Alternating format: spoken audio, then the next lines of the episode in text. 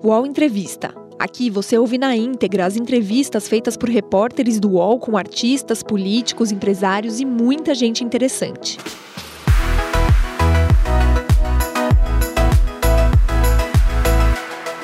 Às horas 11 minutos, bom dia para você que está ao vivo conosco. O UOL Entrevista começando a partir de agora, para a gente discutir o Brasil, os assuntos políticos do nosso país.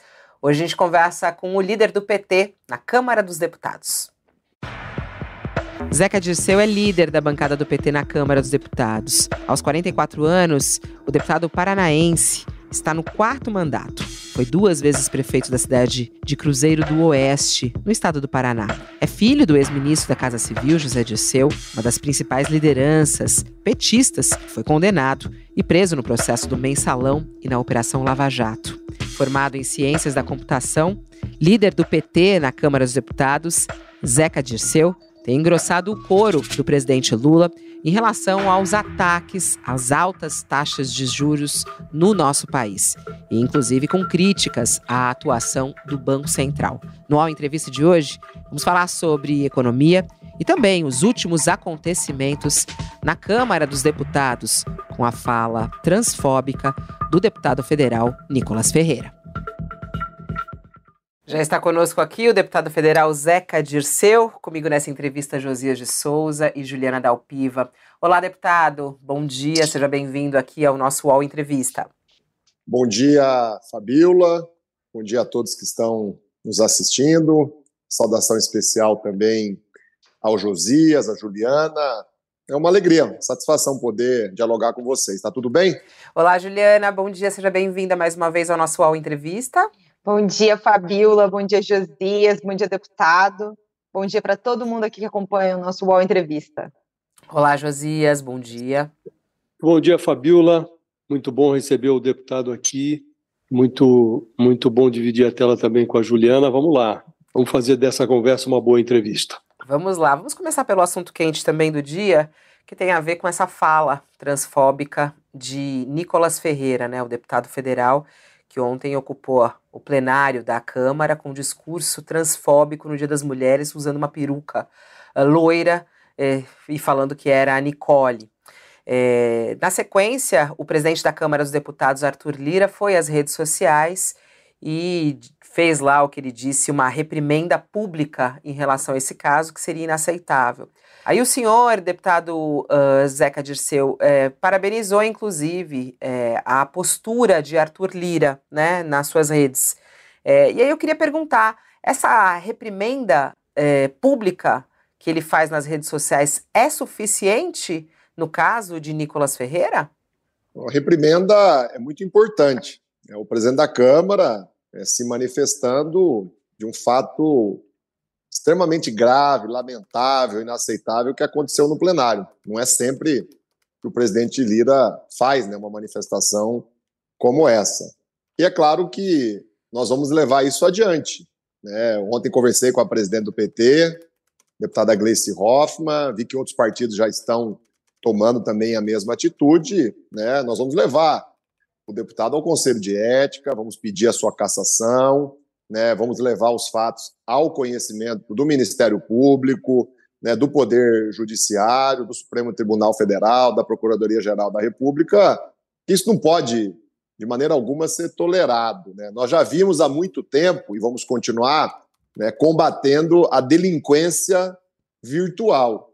E óbvio que não vamos aceitar que a delinquência virtual saia do mundo virtual e venha para dentro do plenário.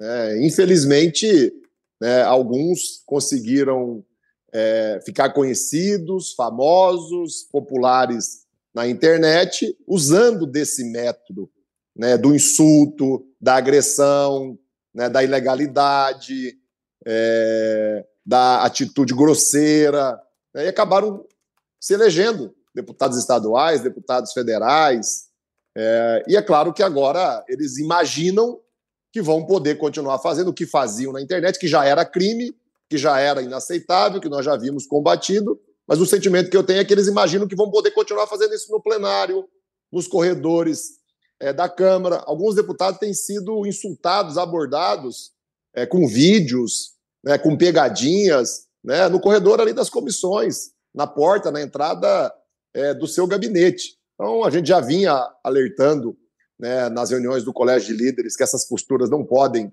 é, prosperar. Né? Eu me lembro bem que na primeira reunião de líderes, antes ainda da eleição, é, o presidente Lula já deixou claro que não aceitaria xingamentos, insultos, adesivos com é, mensagens preconceituosas. Né? Ontem a gente teve um outro fato grave, né?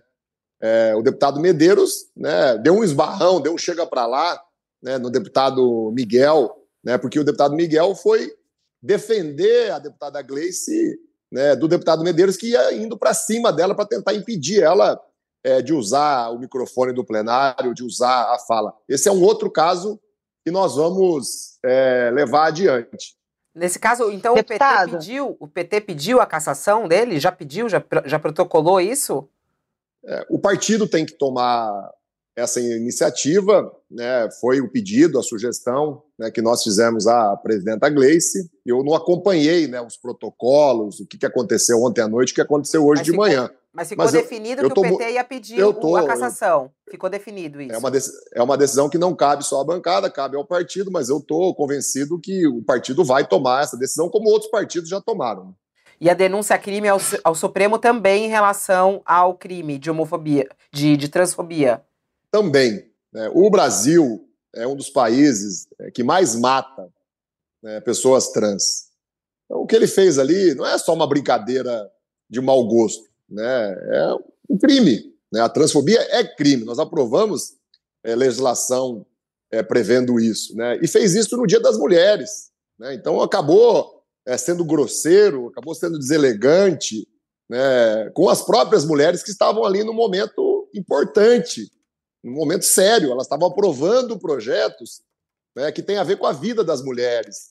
Elas estavam aprovando ali projetos de leis que procuram colocar limites contra qualquer tipo de preconceito, de violência, de agressão, de discriminação às mulheres. E ele fez de propósito. Né? Alguns deputados estavam com ele no dia anterior num jogo de futebol, né, e relatam que ele já anunciava que faria isso, que não ia aceitar que o plenário fosse ocupado por mulheres, né, e que se essa fosse a tônica do dia, ele ia se transvestir de mulher, ia lá fazer piada, ia lá fazer brincadeira, ia lá tentar criar um mal-estar, criar uma polêmica. Então, o que ele fez já é muito grave, ele ter planejado isso, né, ter tentado, inclusive, convencer outros deputados de se somar a ele naquele momento medonho, naquele momento criminoso, é, é mais grave ainda. Tudo isso a gente vai procurar colocar nas peças que estão sendo produzidas, né? E no momento que vai ter ali de acusação e defesa, com certeza esses outros elementos que a gente está ainda descobrindo, né? Eles vão acabar aparecendo. É. Porque, assim, é super importante esse tema com relação a esse episódio é, do deputado Nicolas, é, ele ilumina uma situação que ela é antiga dentro é, da Câmara dos Deputados, do Congresso como um todo, e que simboliza muito a, o crescimento do Jair Bolsonaro. Durante anos e anos, durante todos os mandatos, ele fez ataques racistas, machistas, misóginos, usando da imunidade parlamentar. A minha pergunta é se as instituições falharam, né? A Câmara falhou, porque Jair Bolsonaro não foi caçado por isso. Vai se fazer agora, deputado, o senhor acha um exemplo é, para que finalmente a imunidade parlamentar deixe de acobertar é, um discurso que não cabe né, na liberdade de expressão? Ou o senhor acha que ainda a gente vai é, se estender com o uso da imunidade parlamentar até para cometer crime, né? Porque transfobia é crime.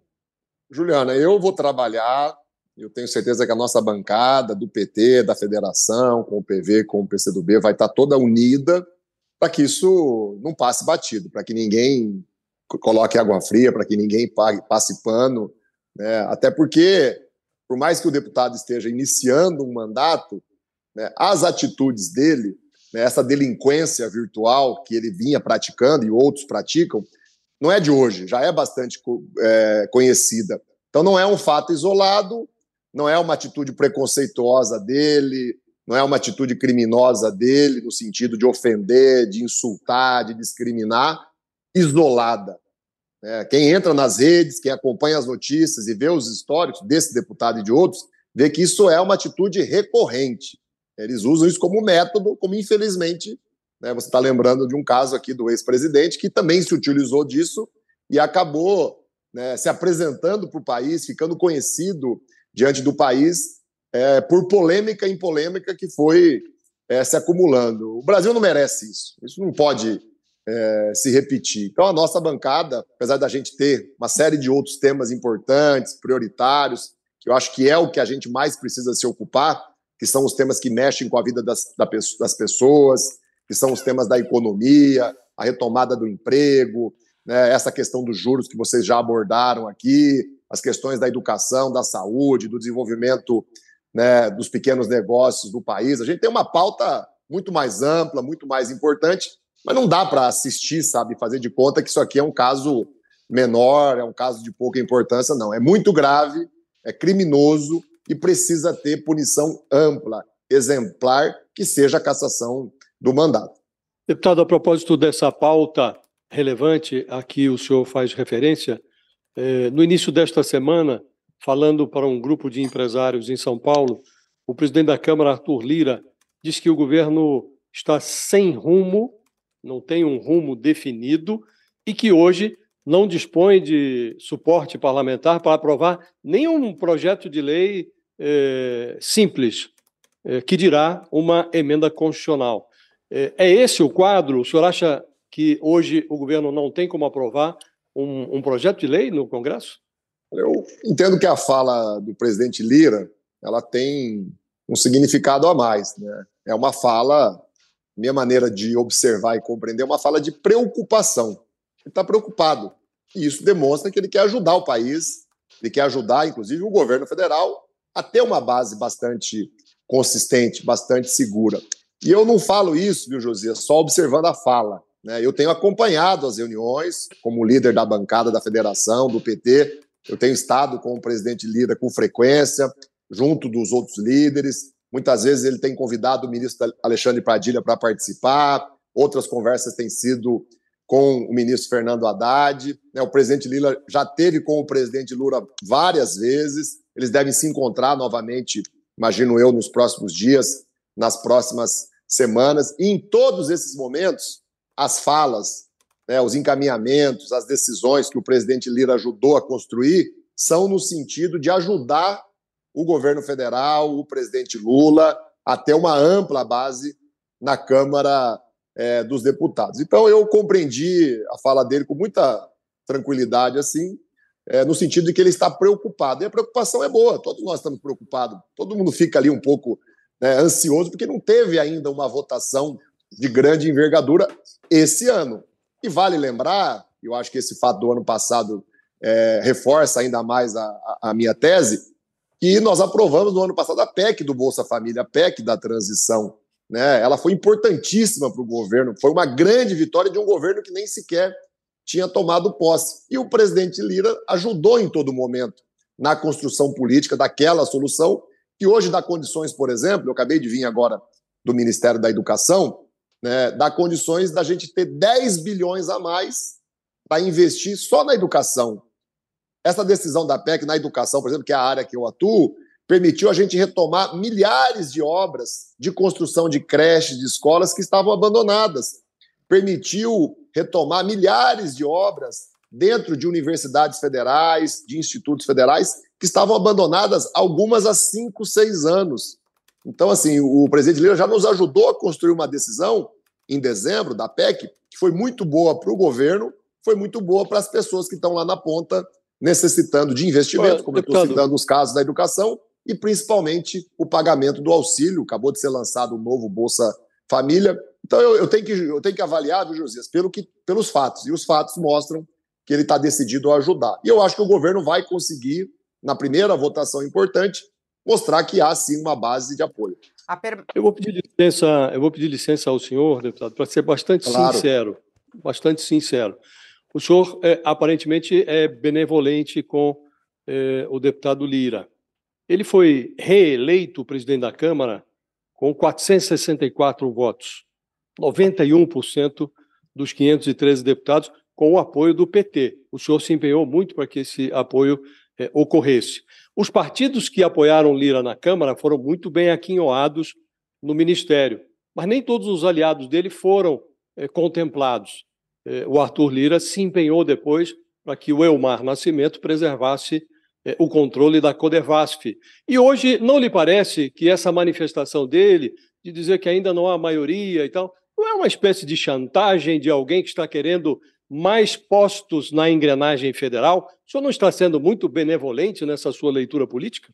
Estou sendo cuidadoso, estou procurando, José, ser correto, estou procurando construir ao lado do presidente Lula, ao lado dos nossos ministros, líderes, é um ambiente muito respeitoso, um ambiente de muito diálogo, de busca de uma unidade, de busca de uma soma de forças que vai ser importante, não é para o Lula só, não é para o Zeca Dirceu, não é para o Lila.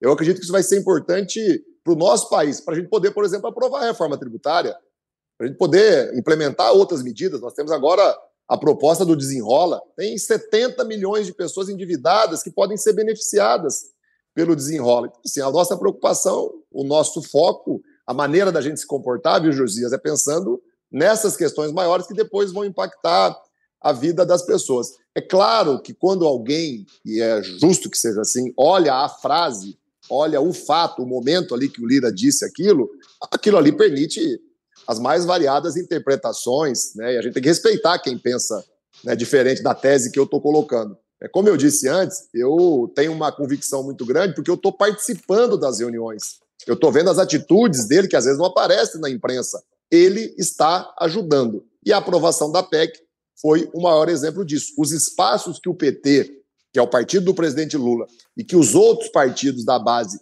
vão ter, por exemplo, na Câmara dos Deputados, as comissões que nós vamos presidir, a importância da CCJ, nós jamais teríamos alcançado isso se não fosse essa relação né, que você chamou de benevolente, eu chamo de amistosa, de respeitosa, com o presidente Lira. Jamais nós teríamos ocupado esses espaços. E esses espaços não são importantes para um deputado que vai estar lá, ou para a bancada ou para o partido. Eles são importantes para o país, porque é ali na CCJ, por exemplo, que decisões muito relevantes vão acabar sendo tomadas com a presidência do deputado Rui Falcão, experiente, já foi presidente do PT, amigo do presidente Lula, tem uma capacidade muito grande de articulação. A gente jamais teria conseguido isso se não fosse essa relação construída com o Lira. Nessa, nessa linha de boas relações, é, isso inclui também o União Brasil?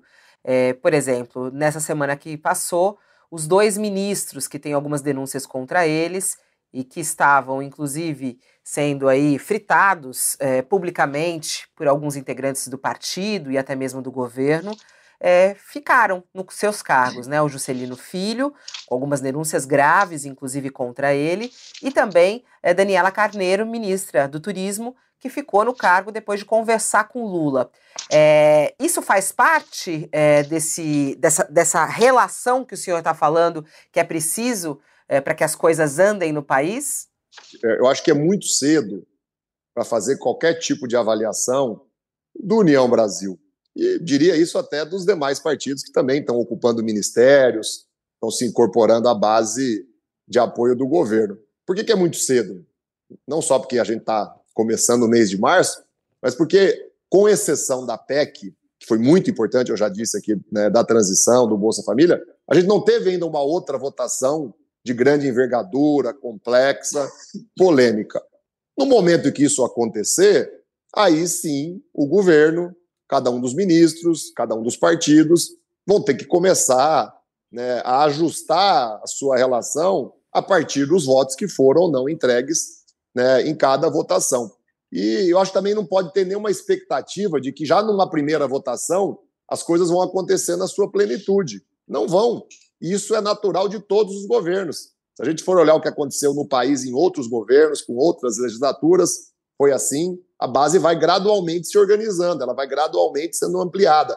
Se a gente olhar o que acontece nas prefeituras, eu fui prefeito é, duas vezes e convivi ali com os vereadores você... lá em Cruzeiro do Oeste, no Paraná é um processo de construção. Então, Sim, não, mas, eu não exemplo, vou achar a permanência, a permanência que na primeira dos, votação. Uh, a permanência dos ministros vai render voto do União Brasil a favor do governo, na sua análise? Com certeza, com certeza, com certeza. Né? E eu não acho justo julgar agora, e eu não vou achar justo, e eu não vou fazer julgamento, nem quando tiver a primeira votação. E a primeira votação é como um teste, né? Uma estreia. Né? Não vai sair perfeito, né? Não é, é a apresentação de um time que já está jogando junto. Vamos pensar no futebol. É, não é um time que já está jogando junto há 10 anos. Aí você tem que exigir. Então, que... o objetivo do Lula, o objetivo do presidente Lula foi justamente isso: conseguir o apoio do União Brasil é, no Congresso, ao deixar os ministros lá. Então, eu não vou fazer assim uma avaliação de, de qual foi o objetivo do presidente Lula, porque ele não me, não, não, me confidenciou isso. Né? Agora, eu, como eu disse, fui prefeito duas vezes, acompanho o funcionamento de governos nos estados, acompanho o, o funcionamento de prefeituras, conheço a realidade aqui de Brasília, né? todo governo né, monta o seu ministério, né, a sua equipe, olhando questões técnicas, olhando questões políticas, partidárias e com a ideia de ver os seus projetos, aqueles que mexem com a vida das pessoas, serem aprovados. É claro que o ministro tem responsabilidade né, em dialogar com os deputados do seu partido e até de outros partidos. Né? Eu imagino um, ministro como o Juscelino, que já foi deputado aqui muito tempo, ele não tem amizade, relação só com os deputados do União Brasil. Eu fico, às vezes, vendo a agenda dele lá, já tive no ministério, tem deputado do MDB lá dialogando com ele, tem deputado do PSD, tem deputado né, do Cidadania, do PSDB. Ele está construindo uma relação, só que é muito cedo. Ele teve 60 dias para trabalhar. Então, não dá para julgar antes de uma queria... votação importante e não dá para julgar nem no dia que tiver a primeira votação. É muito cedo. Quanto mais fazer crucificações, quanto mais fazer demissões, eu não estou nessa batida, não. O UOL Entrevista volta já. Ah, a internet! Local de descobertas incríveis, de muita troca de conhecimento e de sabedoria sem fim. Política, haters, discussão, briga de fandons, as tretas. Poucas coisas ainda são capazes de fazer brilhar nossa luzinha interior. A fofoca, as celebs, as subcelebs, cultura pop, cinema, séries, TV, música, memes, os reality shows, entretenimento. E a partir de agora, os programas do canal Move são Splash. As questões mais relevantes da sociedade brasileira contemporânea, agora no YouTube. Mas Chico, tudo com cara de Splash. Música, cinema, entretenimento, celebridades. Fofoca que a gente ama, os realities. Filmes, séries, curiosidades da cultura pop. E tudo que tá bombando na internet e no mundo. Até perrengue na fazenda vai ter. Aô, Splash! E tudo isso você também pode acompanhar nas outras redes sociais de Splash. Virou trend, virou thread, virou meme, virou Splash. Preciso fazer uma pergunta dentro desse cenário. A gente compreende a necessidade, evidentemente, de que num presidencialismo de coalizão o presidente precise do apoio do Congresso para aprovar seus projetos. Né? Essa é a, a, uma equação de equilíbrio antiga, né? todos os presidentes passaram por isso. Agora, ao mesmo tempo, o próprio PT, até por tudo que aconteceu é, em função da Operação Lava Jato, em função uh, do impeachment da ex-presidente Dilma Rousseff, é, sofre né, um, um, desgaste muito grande, sofreu um desgaste muito grande uh, junto à sociedade brasileira em passar né, uma imagem de que estava envolvido com vários políticos ali, enfim, pessoas é, que tiveram né, um apoio importante junto ao PT, acabaram condenadas dentro desse processo, independente de que ocorreram questões também, mas também ocorreu corrupção. Então, assim, agora vem é, nessa composição nova essa situação do ministro Juscelino, é, em que ali dentro do próprio cargo o senhor falou que ele tem agenda com o pessoal do MDB e tal, mas ele omitiu da agenda pública dele que ele foi a São Paulo, ficou duas horas e depois foi ver leilão de cavalo, de raça, homenagem, eventos totalmente privados, usando o jatinho da FAB, com diário do governo federal, que aí, assim, nem estou falando aqui do que também existe sobre ele em relação ao uso do orçamento secreto. É, aí o presidente chamou ele para conversar, manteve ele no cargo. Como é que fica essa imagem também do, do próprio governo novo em relação à sociedade de dizer, olha, o que aconteceu no passado, aqui a gente está tomando cuidado agora, não vai se repetir. É, o, o, governo Lula tem compromisso com, a, com o combate à corrupção, como é que fica isso? Até porque a própria agenda do combate à corrupção não foi apresentada à sociedade pelo, pelo novo governo. Juliana, a criminalização da política É, não foi ruim só para o PT, para os nossos governos. Né? Os fatos provam que ela foi muito ruim para o Brasil.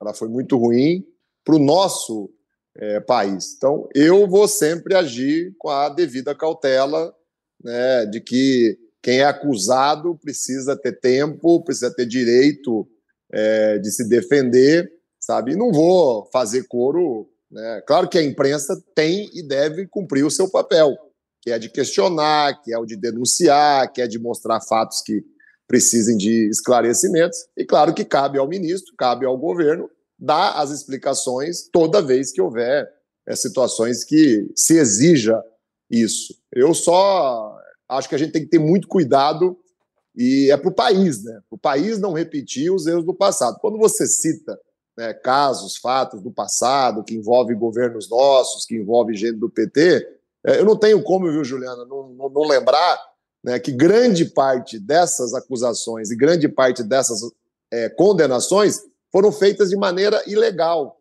de maneira criminosa. Muita gente foi condenada, presa, sem que tenha cometido é, atos que justificassem né, o rigor, o tamanho né, da pena. É, e Mas isso até hoje não foi reparado. E o, também, e o, presidente né, Lula. E o pres... Estou fazendo as exceções. Ah. E o presidente Lula é o maior exemplo. Né, o presidente Lula é, foi julgado por um juiz ladrão, um juiz criminoso. Os fatos provaram isso. Né, o juiz se associava à acusação para construir com a acusação a denúncia que depois ele ia julgar. Então a gente não pode dar tudo o que aconteceu, tudo que foi é, estabelecido no passado como, como certo, como fato, porque a realidade, e a Lava Jato é o maior exemplo, é, impõe é, situações que é, mostram de que é, uma parte do judiciário agiu com intenções políticas eleitorais. Isso já está muito bem resolvido, eu acho, para o país, está muito claro isso. Né? O Moro virou ministro né, do Bolsonaro depois de ter tirado o Lula da disputa, quando ele liderava a disputa em primeiro lugar é, em, em, 2018. Mas a, a criminalização da política fez mal para o Brasil, prejudicou a vida dos brasileiros e brasileiras. Né? Isso não quer dizer que não houve erros, isso não quer dizer que não haja é, culpados. Né? A gente tem clareza disso.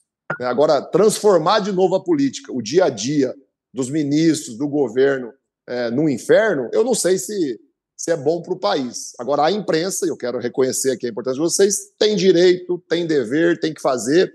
Agora, não me cabe, não cabe a mim né, executar esse papel. Eu não vou ficar aqui pré-julgando o ministro, não vou ficar aqui, sabe, fazendo avaliações mais. É, abstraindo o fato de que quem criminaliza a política são os políticos que cometem crime, está entendido que o governo compõe um ministério que, em algumas pastas, eh, contempla a nomeação, não necessariamente dos ministros mais preparados, mas daqueles mais rentáveis, os que vão render voto no Congresso. O que eu lhe pergunto é: com que calendário eh, os senhores estão trabalhando? Há alguns temas que precisam ser aprovados, reforma tributária e eh, o novo, a nova regra fiscal, que vai ficar no lugar do teto dos gastos, acho que são as duas matérias mais prementes. Né? Quando é que os senhores imaginam é, deliberar sobre isso na Câmara, no Senado? As propostas ainda não foram enviadas pelo Ministério da Fazenda, mas qual é o calendário com o qual o senhor trabalha? Eu tenho me reunido, por exemplo, Josias, com frequência com o ministro Haddad. Né? Ele já estabeleceu um calendário, né? inclusive para que algumas coisas sejam aprovadas agora, no primeiro semestre, e outras ações importantes sejam aprovadas ainda esse ano. É esse o termo ele tem usado. E entre essas questões importantes está a reforma tributária, né, está o desenrola que eu já citei aqui, está o novo arcabouço fiscal. Então eu tenho uma avaliação, uma percepção que as coisas vão acontecer sim rapidamente. Né? Não é fato que apenas quem criminaliza a política são os políticos que cometem crime. O que, que prova isso? Que não é fato é que alguns políticos não cometeram crimes e foram denunciados, foram muitas vezes massacrados é, publicamente e depois tiveram que provar e conseguiram provar a sua inocência. Eu volto ao presidente Lula, ele é o maior exemplo disso. Agora, é só para fazer uma observação, deputado, sem Vamos querer lá. polemizar, até porque não é o, o tema da nossa entrevista. Mas o presidente Lula teve as suas sentenças anuladas pelo Supremo no pressuposto de que elas seriam julgadas novamente pela Justiça Federal de Brasília. E não foram julgadas, porque os processos prescreveram. Então, é, a meu juízo, não se pode dizer que aqueles crimes não ocorreram. De resto, é, o, ainda no governo da Dilma, nem, a Petrobras e nem pode lançou... ser dito, né, Josias, que os crimes ocorreram. Também Sim, então estamos falando de processos provou. que não foram julgados. Né? Então né? foi alguém que foi criminalizado sem ter cometido um crime, porque ninguém provou que o crime ocorreu. É, assim, assim também não é possível dizer que não cometeu o crime, né? Porque não foi julgado. Agora, aí a gente está pré-julgando, porque se a pessoa não, é inocente até que prove. Só queria Sim. acrescentar que, ainda no governo da Dilma Rousseff, a Petrobras registrou no seu balanço é, que a, a, o saque à empresa custou 6,7 bilhões de reais. Esse dinheiro, aliás, foi ressarcido, uma evidência de que houve problemas. Né? É, eu, eu, disse na minha fala que houveram problemas, houveram erros, os acertos são infinitamente superiores, mas você tem razão. O deputado, a gente estava. Vou só voltar rapidamente nessa questão do União Brasil, porque até acabou de cair uma reportagem aqui no, no UOL. Uh, falando que o União Brasil quer mais, quer mais espaço no governo, né? É, e que isso ainda está em negociação. É, é possível dar mais espaço para a União Brasil é, no governo Lula para conseguir mais votos? Não? O senhor defende isso? Eu não trataria apenas do União Brasil. Né? Eu vou falar aqui de todos os partidos e vou falar aqui de um fato que é a formação do governo ainda está em curso. Por exemplo, nos estados é, não foi feito nenhuma nomeação para nenhum cargo de coordenação estadual, de coordenação regional, em nenhum ministério, em nenhuma estatal. Isso ainda vai acontecer e é natural que isso seja feito ao lado, construindo com cada um dos partidos, inclusive com a União Brasil. Eu não sei por que, que sempre é, é colocado a União Brasil como é, exemplo. Aqui na esplanada, né, há 50% das secretarias, né, que são cargos abaixo dos ministros, pelo menos até semana passada, até 10 dias atrás, que ainda não tinham sido ocupadas, que ainda não foram nomeadas. Talvez algumas nem sejam. Talvez sejam secretarias que o governo anterior criou e que não tenham mais necessidade de funcionamento. Né? As diretorias, as vice-presidências, por exemplo, da Caixa Econômica, do Banco do Brasil, de outras estatais, elas estão ainda sendo montadas. Claro, levando em consideração acha, critérios técnicos. Correto, e o senhor acha correto que o caminho seja esse, o toma lá da cá institucionalizado dessa maneira, quer dizer, as estatais, os bancos, vai distribuindo pelos partidos para conseguir os votos na Câmara. É isso mesmo, tá certo? É esse o caminho? Eu estava falando, você me interrompeu, né? levando em consideração né, o perfil técnico do indicado, a moralidade do indicado, a ABIN faz lá toda a peneira, toda a investigação, talvez até por isso está demorando para muitas nomeações acontecerem.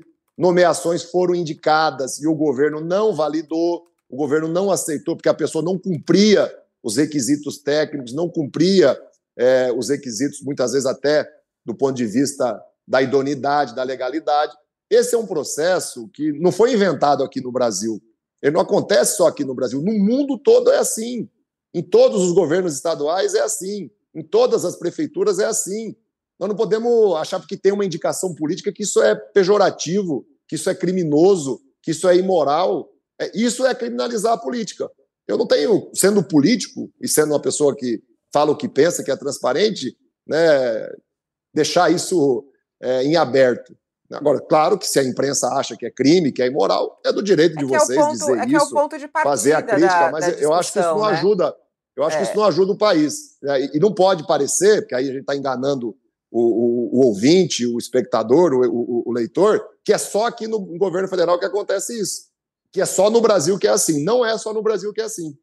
Né? Em grande parte do mundo é assim. É a política que é, influencia o funcionamento da vida das pessoas, o funcionamento do Congresso, o funcionamento do país. Agora, a política tem que ser feita com ética tem que ser feita com correção. Eu tenho 22 anos de vida pública. Eu nunca fui denunciado, eu nunca fui condenado, eu não respondo a processos por corrupção. Eu sou político. Por que, que eu não posso indicar alguém para o governo?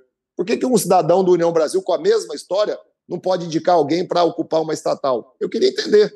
Vamos falar sobre as joias de Bolsonaro, porque esse é um assunto quente também na política brasileira é, e no país, né, de investigação. É um caso de polícia, Polícia Federal, iniciando hoje uma investigação, inclusive envolvendo o ex-ministro dele de Minas e Energia. Vamos lá, é, o que o PT pretende fazer em relação a esse caso das joias? O senhor é, já vê um envolvimento direto do presidente Jair Bolsonaro, do ex-presidente Jair Bolsonaro, nesse caso? Como é que o senhor está analisando isso? Olha, eu tenho sugerido, defendido, cobrado né, muito rigor nessas investigações, né, nas denúncias que vão ser apresentadas e espero que, com rigor, o Poder Judiciário também faça o julgamento dentro do devido é, processo legal. Agora, os fatos, eles estão aí. Né? Os casos do Bolsonaro, né, que envolvem corrupção, envolvem o cometimento de crimes, é, tem uma diferença de outros casos do, do passado. Eles são réu confesso. Eles reconhecem o crime, eles assumem a autoria do crime e tentam, pela internet, convencer os seus que o que aconteceu não é nada demais, que aquilo ali é normal. Ah, eu não pedi as joias, eu não recebi as joias. É, quem disse que não pediu? Né? Não recebeu as joias porque a Receita Federal cumpriu o seu dever. Esses funcionários têm que ser aplaudidos, é, premiados. Senão ele teria recebido, sim, as joias. Ele deu determinações aos seus subordinados e eles cumpriram as determinações. Tem um vídeo provando isso.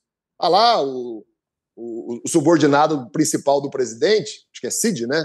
Indo lá receber, buscar, brigar, tentar reaver as joias. Né? E não é um presentinho qualquer, né? Joias avaliadas em 16 milhões de reais. E joias que qualquer pessoa, mesmo que não entenda de joia, que bate o olho nelas, vê que não são joias para a pessoa usar. Né? Aquilo ali é suborno.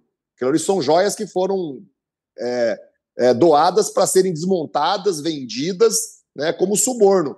E alguns dizem que é coincidência, eu não acho que é coincidência. Naquele mesmo momento, naquele mesmo período dos fatos, o Brasil entregava quase que de graça uma refinaria né, para os árabes. Então, é óbvio que a investigação precisa avançar, é óbvio que a gente tem que ter a devida cautela, mas, no meu entendimento, não só nesse caso, mas em outros crimes, em outros casos de corrupção, o Bolsonaro, os seus ministros, os seus assessores, os seus filhos, eles são réu confesso, porque eles vão para a internet e reconhecem o crime e tentam dar a entender que não aconteceu nada. É, na em entrevista à CNN, Bolsonaro disse que aquele outro conjunto de joias que acabou passando pela alfândega é, e não foi pego na fiscalização, é que está com ele e que isso faz parte do acervo pessoal. É, o senhor, até como político e conhecimento que o senhor tem, é, um, algo como desse valor pode ser incluído como um acervo pessoal na sua análise?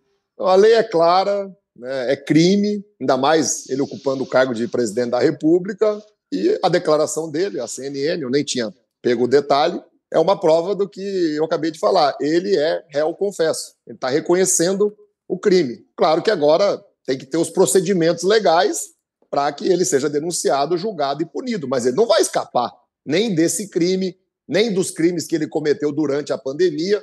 Vamos relembrar quantos crimes o Bolsonaro cometeu durante a pandemia e publicamente né, reconheceu, publicizou né, o crime que ele, ele, cometeu os crimes ao vivo, né?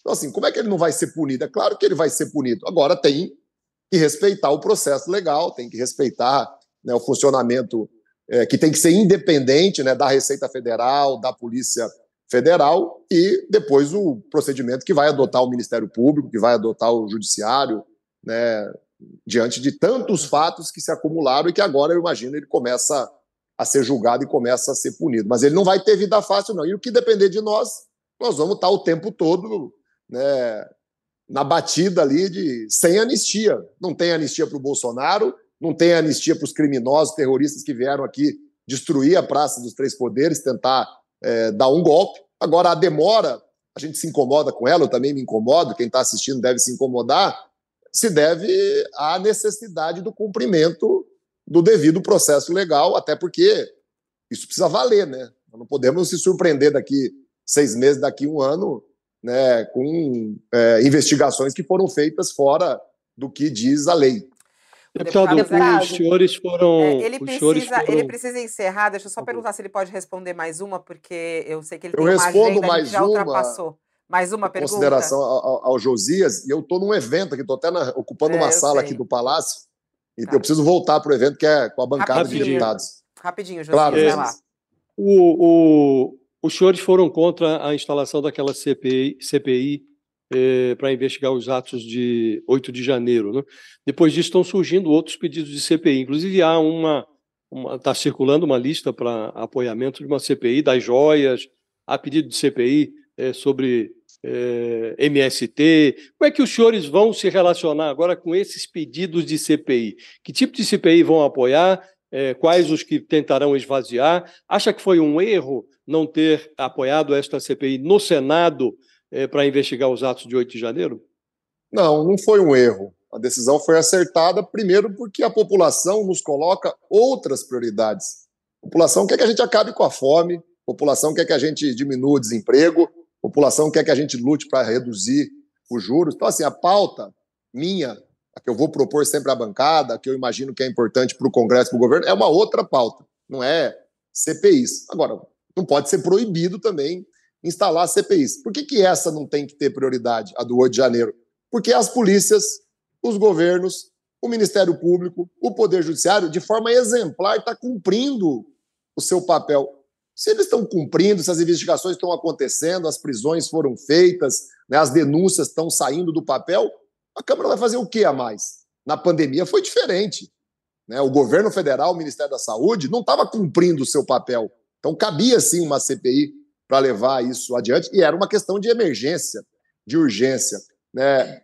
Você tem é, situações né, que muitas vezes né, os governos, o judiciário, o Ministério Público não está se ocupando.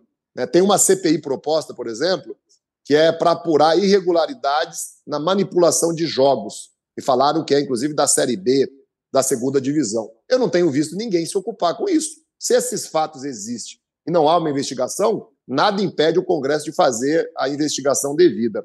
Né? Há um acúmulo de fatos, as mulheres me falavam ontem, né, relacionados a feminicídio, e que também, na avaliação das mulheres, não há lá nos municípios, nos estados, no país, uma ação coordenada, como a gente está tendo agora contra né, os atos terroristas. Então, cabe sim ao Congresso criar uma CPI para debater esses fatos, para chamar as polícias, o Ministério Público, os governos, o Judiciário, para olhar o feminicídio né, de uma maneira mais ampla, mais permanente. Eu nunca gostei, nunca fui adepto de ficar fazendo a luta política a partir de CPI, mas é um instrumento que a lei permite, é um instrumento da democracia que a gente tem que usar com os devidos cuidados. Que por esse seu raciocínio, então, por esse seu raciocínio, então, uma CPI para investigar o caso das joias seria desnecessário, uma vez que é, a Polícia Federal já está se ocupando, o Ministério Público está analisando os documentos da Receita Federal, por essa lógica não, não haveria necessidade. O fato é muito novo, né, Josias? Diferente do 8 de janeiro. Eu aguardaria um pouco mais para ver o avançar das investigações, das atitudes da Polícia Federal, de como o Judiciário, o Ministério Público vai se comportar em relação a esse assunto. Eu até ontem eu tinha uma orientação a toda a bancada para não assinar nenhum tipo de CPI. Né? De ontem para hoje eu estou sendo muito cobrado, tenho dialogado com os outros líderes, né, que seria bom instalar algumas CPIs que fossem de temas muito relevantes que o país, né, as polícias, o judiciário, o Ministério Público não está se ocupando da maneira ampla, permanente e devida que aqueles temas é, merecem. E eu citei dois deles aqui só para ilustrar. Mas eu estou ainda amadurecendo essa da, da CPI das joias. Bom, uh, tempo esgotado, eu sei, o senhor tem um compromisso. Só queria saber rapidamente como é que está o estado de saúde do seu pai? Ele já, já está bem? Já está recuperado, ô Zeca? Exige ainda muitos cuidados, porque ele tem 77 anos e porque foi uma cirurgia né, com dois cortes muito grandes é, na cabeça. Mas a cirurgia foi muito bem sucedida, né, a recuperação dele foi muito rápida, tanto no hospital como depois, quando ele chegou em casa. Então, a avaliação dos médicos e a avaliação dele é muito positiva, mas ele vai ter que ficar ainda mais uns 10, 20 dias né, de repouso, de molho, né, mas ele não tem é, nenhum problema, não tem, não tem nada, nenhuma dor, nenhuma sequela. Nenhuma ele teve no início um pouco, um pouco de desequilíbrio, fez dois, três dias de, de fisioterapia e já superou. E eu agradeço, inclusive, a, a sua gentileza, seu carinho de trazer aqui essa preocupação, que é claro, é de muitas pessoas que conhecem ele, que acompanham aqui o UOL, né, acompanham o nosso trabalho. Obrigado pela gentileza. Obrigada, deputado, pela entrevista. Um bom dia ao senhor, bom trabalho aí em Brasília. Um abraço aí para a Fabíola, para o Josias e para Juliana. Foi muito bom, viu, conversar com vocês. Tá? Fiquei feliz. Um abraço. Obrigada. Tchau, Obrigado. Ju. Tchau, Josias. Abraço, obrigada. deputado. Tchau, tchau, gente. Tchau, tchau. E assim a gente termina o nosso UOL Entrevista de hoje. Muito obrigada pela sua audiência, pela sua companhia. Eu volto logo mais ao meio-dia nossa edição das 12 do UOL News. Eu te espero. Até lá. O UOL Entrevista e outros podcasts do UOL estão disponíveis em uol.com.br/podcast. Os programas também são publicados no YouTube, Spotify, Apple Podcasts, Google Podcasts e outras plataformas de distribuição de áudio.